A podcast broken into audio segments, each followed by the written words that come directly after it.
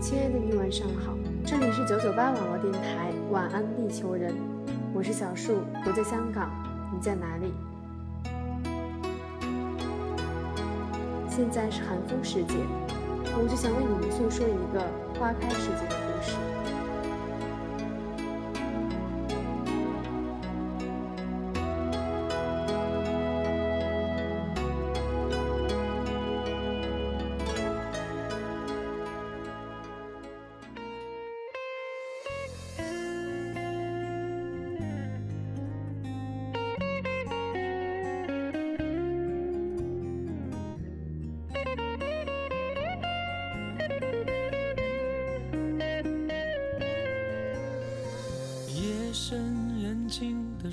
到海棠花开时，我会想起一个人。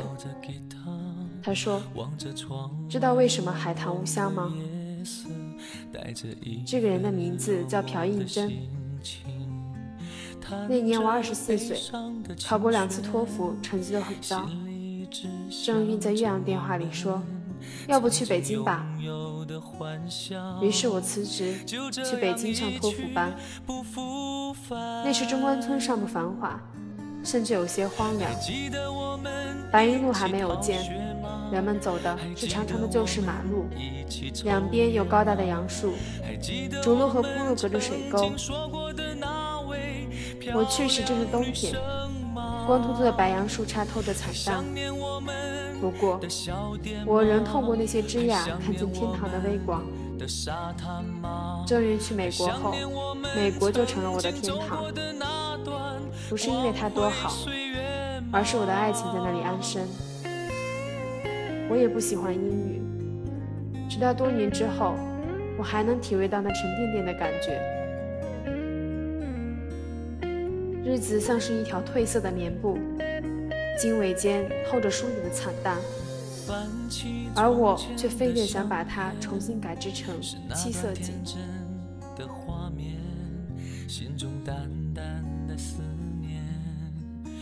知该向谁诉说。一切让它随风而去，一切都将成为往事。曾经拥有的故事，再也没人提起。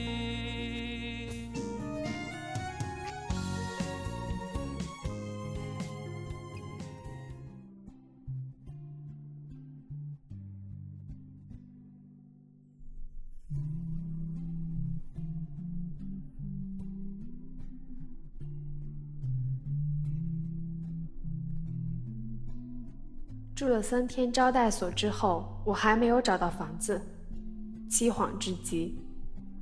第三天，我继续乱窜，一家家打听。在城府胡同，当我走进槐树下那家时，刚好一个瘦瘦高高的男孩出来了，朴实的学生头。我抓住他问：“这里有房子出租吗？”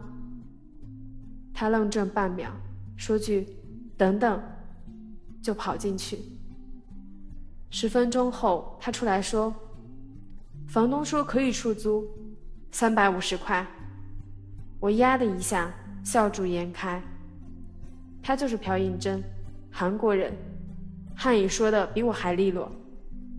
多么巧，他自己刚刚租房就遇到我，算是邻居了。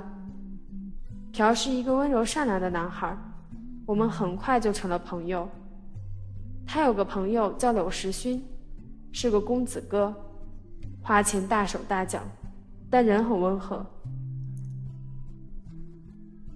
同是留学生，柳时勋却在北大的魏秀园租了一套两居室的房子。他说：“我不像朴应真，他要体验中国生活。”朴应真的父亲有五家很大的连锁餐厅，在汉城很有名望。朴应真想在课余学习中国菜。完全可以住四季如春的公寓房下馆子研究。他解释说，最地道的炸酱面是老百姓家里做的。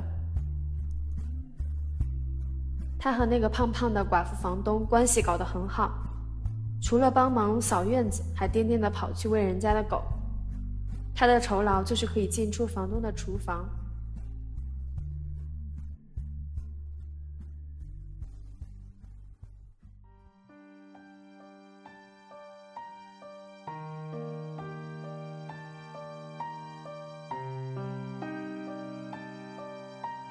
上，我已做好寂寞的准备，却未曾想到会遇上朴应真。信佛的祖母给我起了一个很佛教的名字，爱信佛。朴应真却坚持叫我幸福，他说那是快乐的名字。我的日子在遇到他之后真的快乐了。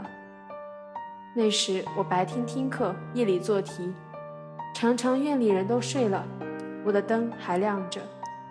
九平米的小屋，除了我和英语，就是寒气。有时朴应真会敲门，人不进来，就站在门口递我一杯热牛奶，说：“幸福，早点休息。”那个温暖。我记得周末，朴应真会来找我，陪我去逛未名湖吧。你要善待脑袋，让记忆休息一下。我知他的心意，连小狗都喜欢的他，对我是体贴的。他怕我累着，所以我一星半点的快乐也给他分享。做题之余，我随手涂抹的文字发表了，就拿回家给他看。向他炫耀，看朴英真，这是我的，一周的生活费解决了。他并不会赞美人，只会说一句“好”，然后就咧着嘴笑。不过在向我请教了中文后，他也会向我纠错，看你这个字写错了，一脸的得意。那时我们是快乐的。一月考试前夜。朴英真送我一条巧克力，他说：“你男友不在，我们替他照顾你。”他给我削铅笔，把小刀、铅笔、橡皮放进透明的笔袋，看得我湿了眼眶。他歪头对柳时勋说：“幸福怎么了？我一直想要个妹妹，没想到是个中国妹妹。”考试后，我继续留在北京。和美国各个大学联系，除了等待成绩单，就是收发信件和挑选学校。忙碌里，我忘了情人节的到来。那日在邮局门口看见玫瑰花，我才恍然。郑运并没有打电话来，我打过去却占线。隔一刻再打，就没有人接了。其实相处几年，对节日早就没有惊喜，可这个冬天不同。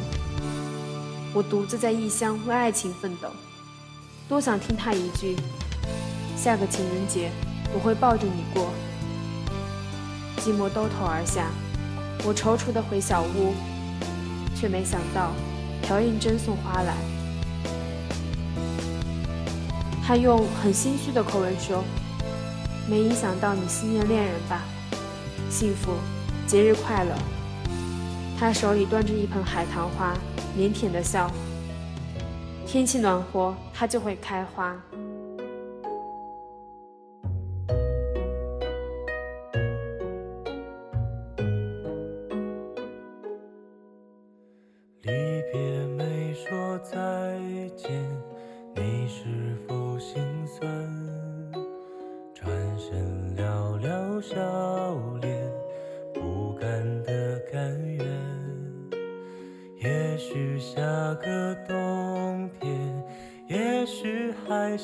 故事并没有结束，让我们一起期待下一期吧，亲爱的，请跟我一起听完这个美丽的故事，好吗？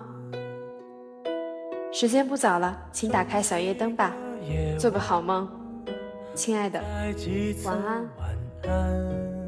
等你摘下，还带上指环。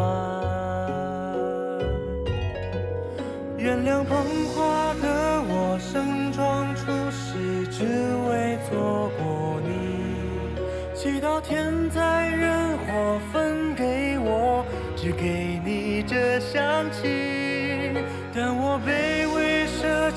让我存留些许的气息，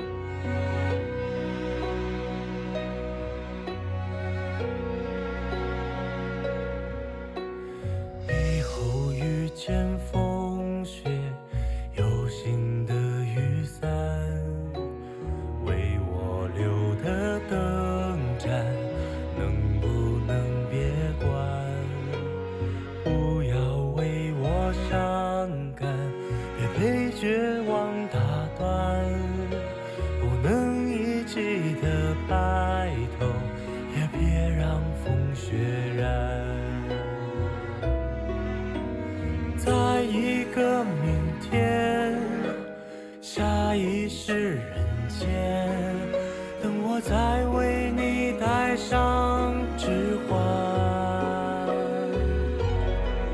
原谅捧花的我盛装出席却只为献礼。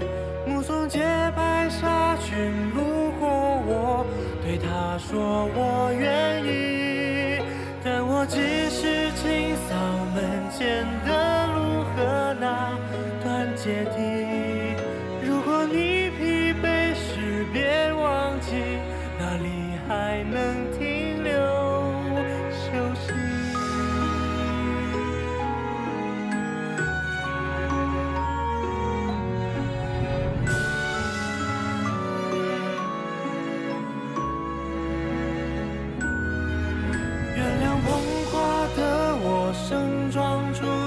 只为错过你。祈祷天灾人祸分给我，只给你这香气。我想大言不惭卑微，奢求来世再爱你。